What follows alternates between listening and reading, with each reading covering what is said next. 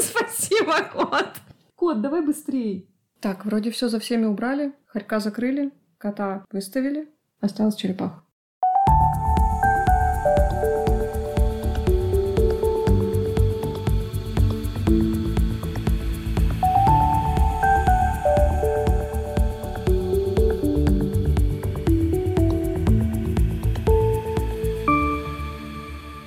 Привет! Это подкаст «Дорогая, у нас будет кот». Меня зовут Марина. Я Кирилл. Мы пара со странным набором питомцев, а это подкаст для тех, кто, как и мы, обожает своих животных и меняет свою жизнь ради них. Это наш пилотный выпуск, и сегодня мы расскажем о том, как пришла идея создать этот подкаст и о том, что нас ждет в первом сезоне. Ну что, давай знакомиться? Давай. А, Мы с Кириллом оба родились и прожили большую часть жизни в Екатеринбурге. Сейчас живем в Алматы, это Южный Казахстан. Нам чуть-чуть за 30, у нас пока нет детей, но зато есть наши звери. Зверей трое. Есть прекрасный черный кот, Крашик, хорек Матильда, милая прекрасная дама, и сухопутная черепашка Пашка. И таким образом понятно, что численный перевес в нашей семье за женщинами. Мужики на вес золота, потому что. Мы немножко странные ребята, мы очень много времени и внимания уделяем своим животным, у нас куча каких-то развивашек, мы постоянно с ними что-то делаем, проводим с ними очень много времени. В общем, это наша семья, и у нас есть некая идея о том, что люди, которые заботятся о животных, это люди хорошие. Безусловно. Ну, по крайней мере, мы себя хотим такими считать. Но, к сожалению, зачастую бывает так, что люди не очень хорошо представляют, что у их питомца есть, вообще говоря, потребности, не менее важные, чем их собственные, и что у них психика устроена определенным образом, не так, как у нас. Люди могут неправильно интерпретировать поведение своего питомца, иногда сталкиваются с очень серьезными проблемами в проживании на одной территории. По крайней мере, мы вот сталкиваемся, например. У нас вот очень серьезные проблемы бывают периодически. Когда проживаешь на территории котика. Вот да. в его квартире. И это все, да, может происходить даже если у вас просто один единственный милый котик, а не целая колония каких-нибудь там экзотических варанов или скунсов. Или тараканов. Или тараканов. С тараканами вообще все сложно, кстати. Наша миссия в том, чтобы вместе с вами пытаться решить эти проблемы, ответить на важные вопросы и сделать счастливой жизнь ваших питомцев, а в конечном итоге и вашу жизнь рядом с ними тоже. Или, если сказать без пафоса, просто давайте жить дружно, как говорил кот Леопольд. Кстати, да, тоже кот, между прочим. В этом сезоне нашими гостями будут, с одной стороны, такие же увлеченные люди, как мы, хозяева обычных и необычных питомцев, с другой стороны, профессионалы, ветеринары, зоопсихологи, зоозащитники, в общем, все те люди, которые могут дать нам актуальную и важную информацию и помочь жить в мире с нашими зверями. И, кстати, если вы мама или папа чудесного или не очень чудесного Который испортил вам жизнь. питомца и хотите поделиться с нами и со слушателями и своими радостями и печалями, то напишите нам. Почта будет в описании выпуска. И, возможно, мы позовем вас побеседовать в гости. Да, и особенно хочется пригласить кого-нибудь с какими-нибудь очень странными питомцами, потому что мы тут с Кириллом подумали, что, в общем-то, мы точно еще кого-то будем заводить, но пока не знаем кого. Хотя кто-то знает, кого осталось выбрать просто какого цвета. Объясню для слушателей, э, Кирилл очень хочет второго хоречка, но поскольку у нас пока все еще не решена проблема общения котика и хоречка, которую мы в том числе хотим решить с помощью этого подкаста, кстати, между прочим, то я как-то пока сильно сомневаюсь по поводу второго хоречка. Вообще, на самом деле, я считаю, это одна из интриг нашего первого сезона, потому что, наверное, все-таки мы в течение 10 выпусков должны такие определиться. И завести нового питомца. Нового хорька ты хотел сказать? Осталось выбрать имя. Ты же помнишь, да, этот мем про Сатанас, Асмодиус, вот это вот все. Конечно, помню. Мне кажется, там шикарный выбор имен, в принципе, до следующего хоречка. Только успевай выбирать. И вытирать за ними. Да, это еще одна наша проблема, кстати. Но об этом мы расскажем как-нибудь в следующем выпуске. Ну а вообще сегодня мы будем в основном рассказывать о себе и своей истории. Ох, ну тут надо начинать с самого начала и объяснять, как вообще так получилось, что сейчас в городе Алматы в 22-метровой студии собрались Марина, Кирилл, Кот Краш, Харек Матильда и Черепашка Пашка. Ну, тут надо серьезно издалека заходить, потому что лично я, как я всегда говорю, лично я осознанно заводила только вот этого черного. Все остальные на меня просто свалились. Поэтому давайте объяснять с самого начала. А черепаха же первая случилась. Черепаха первая случилась, да. Черепаха на меня свалилась совершенно случайно. Сухопутная черепашка Пашка, пол женский, возраст где-то от 27 до 29 лет. Точнее установить, к сожалению, сложно. А, вышло так, что черепашка осталась без родителей. А, все из семьи разъехались. Как-то так получилось, что осталась она совсем одна. И в этот момент как раз-таки подвернулась на ее пути я. И осталась она со мной. Пожила я с ней несколько месяцев в квартире, так вышло. И в тот момент, когда нужно было расставаться, и черепаху, в общем-то, планировали пристраивать в хорошие руки, я решила, что нет, черепаха остается со мной. Она поедет вместе со мной в новую квартиру, в лучшую жизнь. И, в общем-то, вот с тех пор я стараюсь как-то о ней заботиться и менять ее жизнь к лучшему. Наполнять ее жизнь яблочками. Наполнять ее жизнь яблочками, кабачочками, витаминами, что немаловажно, и так далее. У Паши есть небольшие проблемы со здоровьем. В свое время они не совсем правильно заботились, и у нее небольшая патология задних лапок. Поэтому черепашка у нас не ходит на всех лапках, как обычно должны ходить черепахи. Она хорошо поднимается на передние лапки, а задние она немножечко подволакивает. Но ветеринар сказал, что в целом все в порядке, двигательная функция сохранена. Рахита, как ни странно, у нее нет. Поэтому у нас черепашка себя чувствует хорошо. Ну, если вы считали, что сухопутная черепаха это какое-то беспомощное и неуклюжее существо, то, в общем, это совсем не так. Наша черепашка передвигается по всей квартире, по всем горизонтальным поверхностям, заходит под любые шкафы, их двигает, залезает на рюкзаки и даже, по крайней мере, как она сама считает, двигается по стенам. Вот я бы уточнила, что не только по горизонтальным на самом деле, но и по вертикальным поверхностям тоже она старается залезть, по крайней мере. Она прекрасно залезает на кресло-мешок, она прекрасно залезает на обувь, включая достаточно такие высокие треки. Она прям любит залезть на эти треки. Иногда она с них падает. Это не очень хорошо, потому что вообще черепахи могут сломать панцирь. Но пока все, слава богу, обходилось, мы успевали ее поймать. Конечно же, с большой высоты ей падать нельзя, поэтому мы следим за тем, чтобы она сильно высоко у нас не залезала. Но черепаха всю жизнь прожила просто в квартире, она никогда не жила в террариуме. А, да, у нее есть э, сейчас лампы специальные, но никакого отдельного места, отдельного террариума у нее нет закрытого, то есть она спокойно передвигается по всей квартире. Когда хочет, заходит под лампы, когда не хочет, путешествует, и иногда лежит даже в довольно холодных углах, что, в общем-то, довольно странно для черепахи. Но, по-моему, у нас все животные нетипичные. Абсолютно. И не похожие на свой вид. Например, черепаха себя порой ведет как кот, потому что она отслеживает солнечные лучики на полу и вслед за ними в течение дня переползает и греется весь день, пока кот халтурит на диване. Еще она, кстати, пытается отжимать еду у кота. И вот так вместе с черепашкой Пашкой мы заехали в новую квартиру, которую я наконец-то, наконец-то впервые в жизни смогла завести себе своего кота. Я его планировала, я так долго его планировала, этого котика. Котик был единственный в своем помете, предназначенный мне, единственный мальчик, единственный котик, черный, прекрасный, замечательный. Взяла я его, правда, рановато, нужно было брать попозже, но на тот момент я об этом не знала. Взяла я его в 4 недели, это был маленький-маленький комочек, который приехал в мою квартиру. Сначала спрятался ненадолго. Ну, я думала, что я не буду его трогать прям сутки. Вот как говорят, что коту нужно освоиться, он может спрятаться где-то, целые сутки не выходить. Но он вышел где-то, наверное, через полчаса, осмотрелся, решил, что это его дом, что у него все тут будет прекрасно, начал потихонечку играть. Вот так мы стали жить вместе с котиком и с черепахой, пока всю эту идиллию не нарушил Кирилл.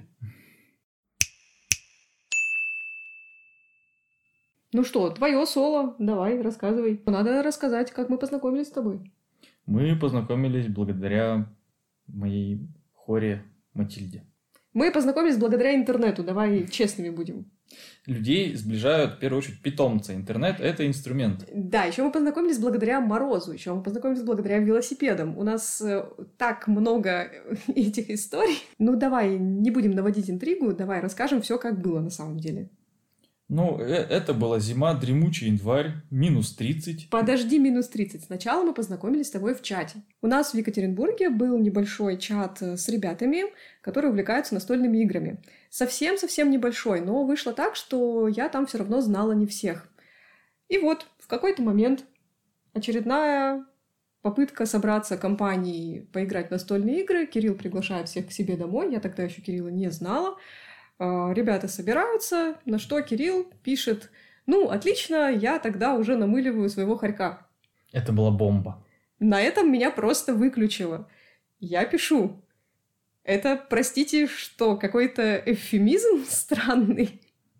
На что Кирилл так как я человек слова, я, конечно же, сразу же сфотографировал и выложил в чат на всеобщее обозрение, обозрение фото намыленного хорька. Да, абсолютно точно. То есть он просто присылает фотографию мокрого намыленного хорька. Настоящего, блин, хорька, волосатого, мокрого и намыленного. А вовсе не то, что вы подумали. Ну, это меня, конечно, абсолютно покорило. В настолке мы, по-моему, тогда так и не собрались, если честно как это обычно бывает. Но этого чувака я запомнила. Поэтому, когда в следующий раз он написал зимой, кстати, заметьте, в январе в минус 30. Что ты написал, ты помнишь? Погнали кататься на великах? Угу. Написал, причем точно в надежде на то, что никто не поедет, потому что такие вещи пишут специально для того, чтобы никто не поехал, а человек потом просто выложил фотографию, «М, какой я молодец, я покатался один. Но не тут-то было, потому что у меня есть велосипед, и я тоже велосипедист, и я езжу зимой. И Кирилл этого не знал, а я написала, что окей. Но только если недолго, вокруг моего дома и в течение получаса, и в такое-то определенное время. Вот так и получилось, и Кириллу пришлось э, ехать. Так как Марина очень любит кататься на велосипедах и очень не любит зиму, в ней всегда сражаются две сущности, и в этот раз интерес э, к приключениям победил, и мы пошли мерзнуть. Вся поездка, мне кажется, заняла минут, наверное, 20. Это максимум. Это включая Бургер Кинг? Нет, Бургер Кинг отдельно. Бургер Кинг отдельно. Мы просто выехали от моего дома, проехали, если кто-то из Екатеринбурга, э, я живу в начале космонавтов, мы проехали мимо вокзала, проехали по Свердлова, и я такая думаю, ну, что сейчас круглосуточно работает? Кажется, это Бургер Кинг на Малышево, и кажется, нам очень срочно нужно туда. Срочно нужно греться. Вот так мы посидели в Бургер Кинге, потом доехали еще до Кирилла, и, наконец-то, я познакомилась с героиней того самого исторического фото. Опять тоже все, главные детали упускаешь выехали, поехали, ты снова замерзла, и мне пришлось тебя приглашать погреться вообще-то. Не помнишь? Ну ладно, хорошо, это был мой хитрый план для того, чтобы попасть домой к Кириллу. Он, правда, этого не выкупил, и кажется, он сейчас об этом впервые узнает. Ну, в общем, как-то так. Но, тем не менее, Харек э, в руки попал и руки согрел, свою работу выполнил, выполнила. Я Харька увидела первый раз.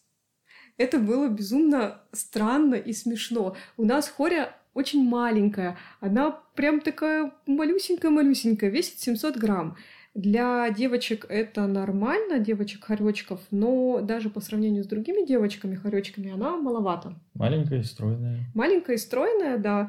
И для тех, кто впервые видит хорька, хорьки ходят довольно смешно, поэтому мне было очень забавно. В общем, в течение следующих пары месяцев то я постоянно с котом ездила к Кириллу, то Кирилл ездил ко мне. Вот как-то так и получилось, что вскоре после этого все мы дружной компанией собрались в моей квартире. Это тоже, кстати, была студия, правда, чуть-чуть побольше, 25-метровая. Вот в ней-то мы все в пятером и уместились. И стали жить-поживать и добра наживать. Нажили, блин. Да, пока осенью 2022 года мы с Кириллом не приняли решение уехать из России. Вместе со своими животными, конечно. И это, конечно, тоже отдельная экшен-история, как мы с ними выезжали. Но все это практически пришлось на мои плечи, потому что Кирилл уехал первым, а я ехала с животными уже к нему и везла их всех разом. Давай, Кирилл, расскажи подробно про Матильду. Потому что ты же хотел хорька. Это же у тебя была просто идея фикс, этот хорек. Ты и сколько лет прожил вообще с этой идеей? Да, я много лет хотел хорька. Прям практически с детства я за них фанател, читал. про них, смотрел какие-то картинки, просто веселые видосы и понимал, что именно хочу не собаку, не кошку, а именно хорька. Вот расскажи вообще, кто такие хорьки, потому что, кстати, как мы выяснили, не все знают, кто это такие. Их очень часто путают с кем-нибудь. Ой, люди готовы назвать хорька кем угодно, но не хорьком. Мышью, крысой, скунсом, енотом, кем угодно, выдрой. Но на самом деле хорьки – это семейство куних. Это в первую очередь э, норки, ласки, хорьки, соболя. То есть это млекопитающие и это хищники. Это не грызуны. Это пушной зверек, кстати. Да, исторически это, к сожалению, пушной зверек, очень ценный, разменная монета в дремучие средние века. Это очень маленькие юркие животные, которые в основном охотятся либо в норах, либо разоряют гнезда. То есть это не дикий леопард, это скорее дикая мохнатая блоха, которая пролезет везде. Но современный домашний хорек – это уже не тот же самый хорек, которого взяли вот буквально из леса, из природы. И, кстати, мы с тобой по этому поводу с самого начала дискутировали, потому что лично у меня, вот я расскажу сейчас об этом слушателям, лично у меня было какое-то предубеждение, когда мы с Кириллом познакомились, и Кирилл рассказал о том, что у него хорек, ну, соответственно, я увидела это в чате, а я сначала немножко напряглась, потому что у меня были какие-то стереотипы, я чего-то где-то слышала, читала что-то, какая-то непроверенная информация на тему того, что Хорьки такие хищные, это вот хищное животное, дикое, которое нельзя держать дома, которое должно жить в лесу, которое не приспособлено для того, чтобы жить с человеком. Но оказалось все совсем не так. И домашний хорек на данный момент – это домашний зверь в очень многих поколениях. Их выводят специально, они приспособлены для жизни с человеком, и жить дома им вполне комфортно. Но я думаю, ты со временем убедилась, что это на самом деле хищный, страшный зверь, который ходится на ноги, но пока не спит. Ну и да, стоит разделять э, дикого хорька, который живет в лесу, и домашнего хорька. Так как э, лесной хорек был одомашнен, то есть это из поколения в поколение, э, питомники их выращивали, воспитывали, они привыкали к людям, к рукам, примерно как собаки. И в итоге появился такой условно подвид, как хорек домашний или фредка. От английского ferret то есть хорек. Ну, расскажи теперь конкретно про Мотю, про нашу Матильду, как она появилась в твоей жизни, как ты ее впервые увидел, как все происходило. Это были, конечно, тяжелые ковидные 20-е годы, 2020-е. Те самые тяжелые 20-е годы, которые продолжаются, да, заметим. Да. Кто загадывал на Новый год год без ковида, признавайтесь? Кто это сделал в прошлом году? Это был тяжелый ковидный 20 год. Все сидели по домам, было очень скучно, грустно и вообще полный фатализм, ощущение того, что будущего нету, время воплощая все свои желания и мечты. Тот самый прекрасный двадцатый год, да, ты хочешь да, сказать? Да, он самый. Я иногда посматриваю Авито, вдруг увижу что-то интересное, какое-нибудь объявление по хорькам, там, отдам добрые руки и так далее. И однажды в конце марта, грустным вечером, я захожу и вижу объявление, как под Каменск-Уральском, это примерно 100 километров от города, от Екатеринбурга, объявление с Матильдой. Отдам в добрые руки, продам, вернее, с клеткой, со всем обмундированием. Ее предыдущая хозяйка получила новую работу, начала очень много ездить и не может присматривать за питомцем и уделять ей много времени. Она живет в частном доме в заперти в клетке – и мое сердце сжалось от боли. Я понял, что нужно ее спасти, забрать и увезти домой, чтобы ее любить и окутать лаской и заботой. И вот буквально на следующий день, собравшись, тоже под вечер, погрузившись в машину, я поехал под этот Каменск, плутал по частным секторам, наконец-то нашел тот самый дом, зашел, это обычный сельский домик с собаками, с гусями, с курами и так далее. И там стояла большая трехэтажная деревянная клетка, и там сидел этот маленький крошечный зверечек. Э, скоблился в стены, чтобы ее выпустили, с ней поиграли, так как ее очень мало выпускали, и смотрела на всех. Как только клетку открыли, чтобы дать познакомиться, подержать на руках, она, конечно же, сразу же полезла по рукам, по рукавам, долезла до лица и давай делать свое любимое дело, лизать щеки и уши. И так она с меня больше и не слезала. Но, кстати, мы потом узнали, что не все хорьки себя так ведут. Э, бывают среди них э, иногда и более агрессивные представители, но, видимо, Матильду в свое время в хорячестве, в детячестве приучали к рукам, И она очень хорошо реагирует на человека, она людей очень любит, всегда на руки идет. Но, видимо, в тот момент уже не то, что хозяйка ей мало времени уделяла, ты вообще там не застал эту девушку, ты застал родителей, насколько я помню. Да, поэтому мне достался хорек в мешке, у которого неизвестна дата рождения доподлинно, неизвестно медицинское состояние, неизвестно были ли прививки, ветпаспорта нет. Этот день, когда я забрал, я и записал ей ветпаспорт как день рождения. С годом рождения на три года назад, потому что мне сказали, что ей три года. То есть на данный момент ей 6 лет. Да, и для хорьков это довольно большой уже возраст. В целом, сколько они живут? Ну, вообще они живут 5-7 лет, могут доживать до 10 лет, э, если о них заботиться, но это для них предельный срок. То есть они живут не очень много. Ну, пять лет это, конечно, очень мало. Это все-таки где-то в дикой природе, где больше опасностей, где не заботятся о здоровье, нет любящих, замечательных, любимых хозяев. А в домашних условиях все-таки побольше, до 10 лет они могут жить. Но в целом Матильда, да, у нас уже такая не юная дама, уже, так скажем, ближе к пожилой. Но, слава богу, тьфу-тьфу, держим пальчики, держим кулачки, пока со здоровьем у нас все более-менее в порядке. Но как мы уже говорили, у нас все животные абсолютно нетипичные.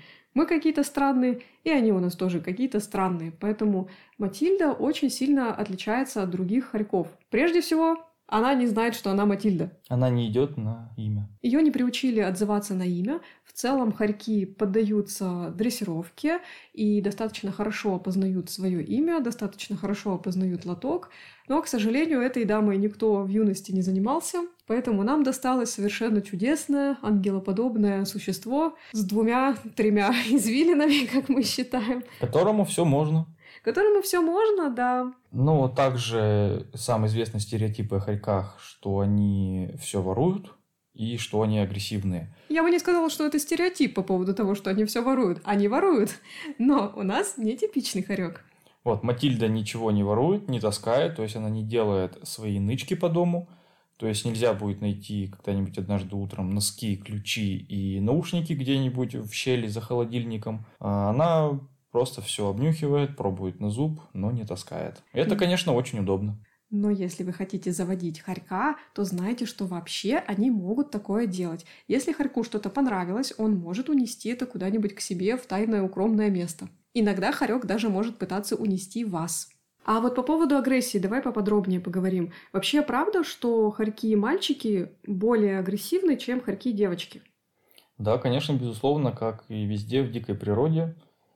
Самцы более агрессивные, они обычно дерутся за территорию, за самок. Они больше, сильнее, более грозные, более мохнатые. То есть, если хочешь завести хорька, то лучше сделать выбор в сторону девочки. Но вообще это еще зависит, конечно, от воспитания, потому что вот хорошего питомника и самец и самка будут прекрасные, ласковые и ручные. Если их в детстве не били, на улицу не выкидывали, им больно не делали, если у них к тому же ничего не болит, потому что от боли они могут себя вести тоже, как и любые другие животные, например, коты, неадекватно, то у вас будет ласковый питомец. Будьте ласковы с ним, и он будет ласков с вами. Да, и, кстати, у нас с Кириллом есть абсолютно яркий пример.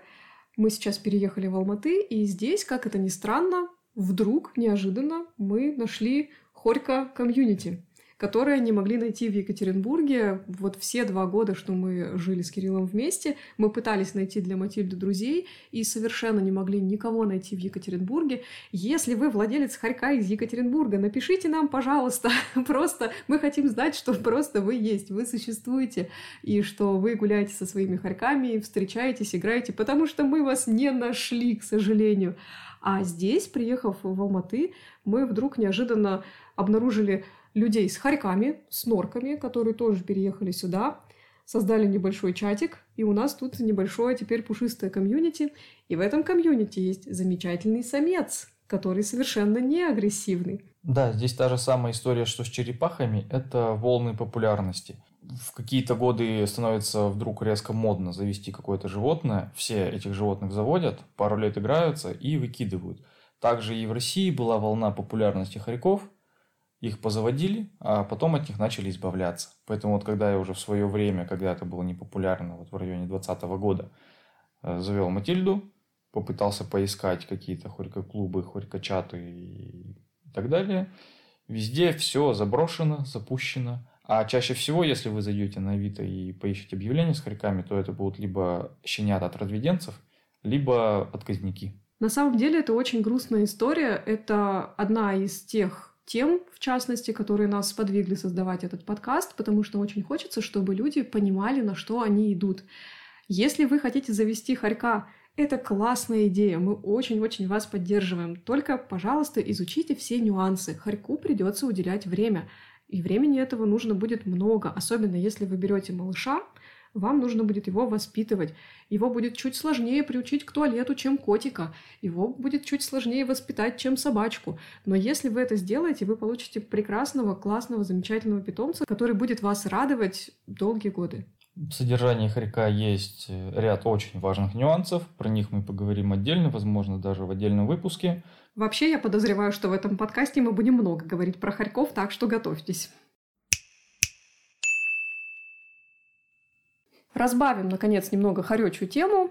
Я еще хочу про кота своего рассказать. Когда я выбирала имя котенку, а это было два года и три месяца назад, имя Краш не было мейнстримом. Поэтому, пожалуйста, это не потому, что сейчас стало модно это слово. Его полное имя Краш-тест. Я искренне полагала, что это будет такой период на выживание в моей жизни. Ну, в целом, да, я не ошиблась. Э, завести маленького, прям малюсенького котеночка, это было довольно-таки чувствительно. Я, когда поняла, что вдруг я не могу спать по ночам, ну, то есть, как бы я должна сейчас поспать, но происходит что-то, что мне спать не дает. В этот момент я поняла, что, видимо, к детям я пока еще не очень сильно готова. Но отличие котенка от ребенка, конечно, в том, что это продолжается не очень долго, потому что котята достаточно быстро растут. Но вот тот первый месяц я вспоминаю, конечно, с большим теплом и с любовью – мне достался малышек, который еще не кушал, он только пил молочко на тот момент, и мне пришлось, как маме кошечке, учить его кушать твердую пищу. Мы разминали пюрешечку, и помню свою огромную радость, когда Крашик впервые съел кусочек. Это было так прекрасно. А еще помню очень хорошо момент, когда он впервые понял, что он может носить что-то в зубах. Когда он впервые взял игрушку и понял, что он может ее перенести на другое место. Это было просто такое открытие, и он начал в восторге просто бегать и носить все в зубах. Он очень э, любил играть с моими носками, это была одна из его первых игрушек, и до сих пор он любит у меня подворовать носочки, и я к этому отношусь очень лояльно. Всегда выдаю коту старые носочки, и он с удовольствием ими играет. Еще очень хорошо помню момент, когда он катался на шторах. Вот у меня очень лояльное воспитание, но единственное, конечно, что я ему не разрешаю, это то, что может быть опасно для него. А поскольку я как девочка-девочка заехала в свою квартиру и с трудом там что-то могла сделать, гордина у меня была закреплена плохо, потому что сверлила я дырку в стене под нее сама, поэтому все болталось на честном слове, и когда кот у меня повис на шторах и обрушил эту гордину на себя, а котик весил на тот момент меньше килограмма, я испугалась очень сильно, да, вот тогда прям помню, накричала прям на него, было очень стыдно. Давай расскажи, какой он породы? Породы он дачный, нагуленный. Котик беспородный. Котик получился от приблудной дачной кошечки. Пришла беременная кошечка к моей знакомой на дачу. И в тот момент как раз я заезжала в квартиру, как раз хотела себе котеночка. Вот мне и говорит моя знакомая, что вот для тебя будет как раз кто-нибудь из нового помета. Я говорю, ну мне нужен обязательно мальчик. Мальчик был один, мальчик был черный, все остальные у него были сестрички, всех разобрали, а Крашик приехал ко мне. Ну, котик, в общем, конечно, тоже очень нетипичный. Расскажи, чем он отличается от всех. Это кот, у которого нет своих дел. От очень многих людей можно услышать, что у кота же всегда какая-то своя жизнь, он занимается своими делами, есть у нас друг, который говорит, да я вообще своих кошек могу целый день не видеть, у них там свои какие-то дела, они могут ходить по квартире так, чтобы не сталкиваться с нами. У нас такого нет. У этого кота нет своих дел, у него есть наши дела. Он всегда присутствует рядом с нами, он всегда ходит за нами, всегда смотрит, чем мы заняты, всегда принимает участие в любом виде деятельности. Скажу вам больше, сейчас он сидит рядом с микрофоном и очень внимательно наблюдает за тем, как мы записываем подкаст. Кстати, про друга, который может днями не видеть своих котов. Он живет в двухэтажной квартире, и котам есть где разгуляться и спрятаться. А так как мы все время живем в студиях, грубо говоря, друг у друга на голове, то здесь все время все вовлечены в дела всех. Но, тем не менее, у кота есть места, куда он может залезть. Это верхние полочки, это шкафы, но он предпочитает там не бывать. Он предпочитает бывать где-нибудь у нас на ногах. Классическая, конечно, ситуация, когда ты работаешь за компьютером, кот лежит на компьютере, ты читаешь книжку, кот лежит на книжке. В общем, где бы ты ни был, чем бы ты ни занимался, кот будет рядом с тобой, кот будет тебя морально поддерживать, интересоваться и всячески принимать участие в твоей жизни. Иногда это ему, конечно, укается, потому что когда его немного странные хозяева собираются сходить заночевать в лес или в маленький поход, то чаще всего, если это лето, они его, конечно, тащат с собой. Да, коту у нас не повезло попасть в семью походников, потому что мы с Кириллом еще и увлекаемся туризмом, причем туризмом таким палаточным. У меня вообще изначально была эта идея, что кот будет со мной везде. Когда я его заводила, я думала, что вот, кот будет ездить со мной на велосипеде, кот будет ездить со мной везде, кот будет со мной в походах, кот будет всегда в рюкзаке. Ну, не совсем так, но все же что-то похожее произошло. Помню наш первый поход к Рашику полгода. У нас есть замечательное историческое фото за авторством Кирилла. Кирилл вообще мастер у нас фотографировать наших животных с максимально замечательным выражением лица. Первый поход дался, конечно, ему нелегко. Он был крайне удивлен. Он никогда такого не видел. Его потащили в лес. Он увидел, что существует лес. Он увидел, что бывают какие-то звуки, деревья, тропинки, реки. В общем, кот был, мягко говоря, в шоке но довольно быстро освоился. И ночью, когда мы разбили лагерь, сидели у костра, смотрели на звезды, кот уже гулял вокруг палатки, заходил достаточно далеко в лес, кружил кругами вокруг нас.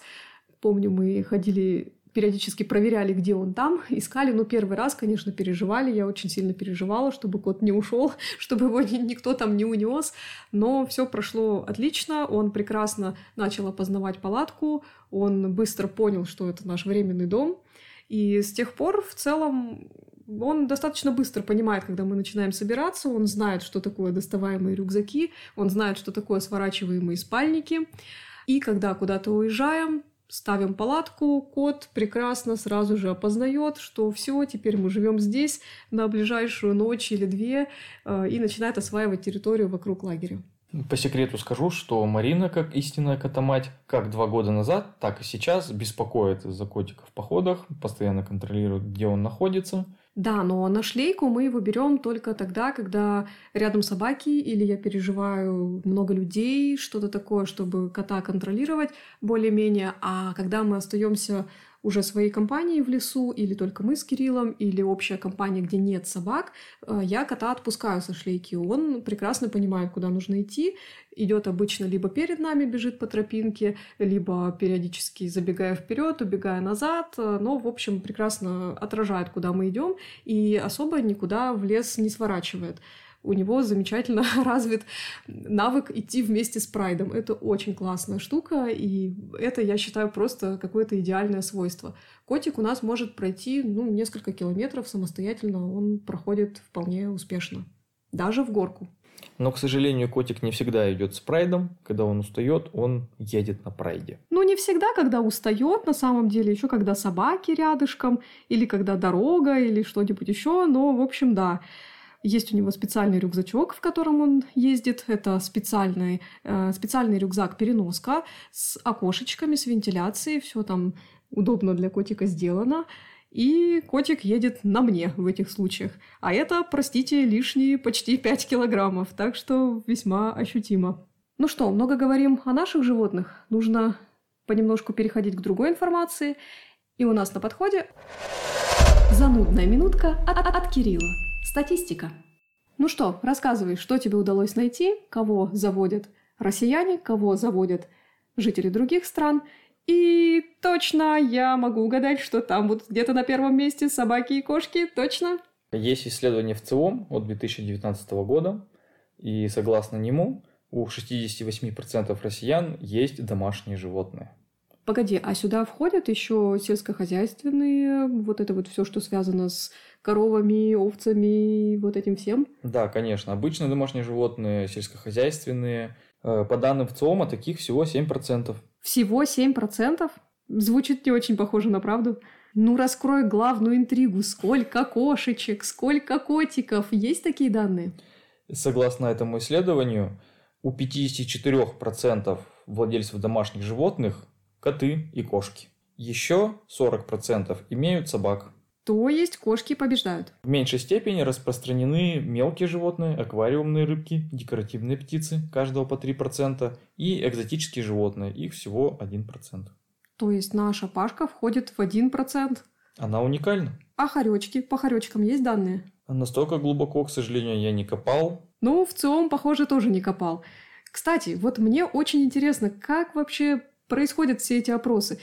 Вот нам никто не звонил, у нас никто не спрашивал, есть ли у нас животные. Пожалуйста, дорогие слушатели, если вам звонил в ЦИОМ и спрашивал, есть ли у вас домашние животные в 2019 году, напишите нам, пожалуйста, нам правда очень интересно, откуда берется эта статистика, потому что 7% по сельскохозяйственным животным звучит как-то немножко странно, вам не кажется? Так что там все-таки с кошками и собаками? По миру такая же картина, как в России? Э, по данным исследования аналитической компании GFK, в мире среди домашних питомцев 33% собак и 23% кошек в среднем по всему по всему миру. То есть собак больше? В мире в среднем да. Но при этом в России, согласно исследованию уже этого агентства, 29% домашних собачек и 57% домашних кошек.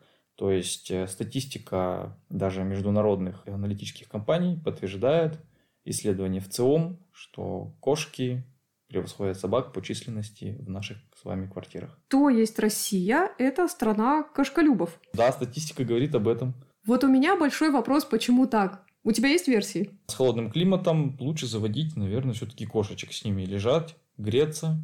А собак нужно, знаешь, два раза в день выгулять, до лапы помыть. Пока все это сделаешь, замерзнешь в сосульку. Согласна, у меня первая версия была ровно такая же. Просто у нас очень холодно, поэтому никто не хочет гулять с собаками. Ну, кто-то хочет, но не в таком большом объеме. Но у меня есть еще вторая версия. Мне кажется, Россия — это просто страна, которая нуждается в массовой психотерапии. Кошки с этим справляются прекрасно, поэтому россияне с удовольствием заводят кошечек и котиков. Как тебе такая версия? Вполне логично. Ну что, вот как-то так? Каким-то таким получился наш пилотный выпуск. Как у тебя ощущения? Прекрасно, котику тоже понравилось. Очень классно, мы любим рассказывать про наших животных. Сейчас мы рассказываем огромному количеству людей про них. Это, конечно, необычное интересное ощущение, но я надеюсь, что вам было интересно. Я надеюсь, что вы вместе с нами ждете следующие выпуски, ждете наших гостей, которые обязательно к нам придут. Если вы знаете, кого вы хотели бы позвать в наш подкаст, Кого вы хотели бы услышать, обязательно нам пишите на нашу электронную почту, она будет в описании.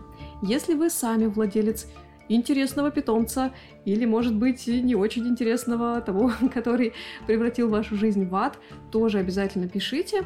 Возможно, вы тот человек, которого мы ждем у себя в гостях. Возможно, ваша информация будет очень важной для кого-то, кто, как и вы, собирается завести такого же зверя. Нас можно слушать на любых платформах. Ставьте лайки, оставляйте комментарии, подписывайтесь и обязательно пишите нам на электронную почту, если у вас есть важные мысли по поводу наших следующих выпусков. Ну что, будем прощаться? Всем пока. Пока. thank you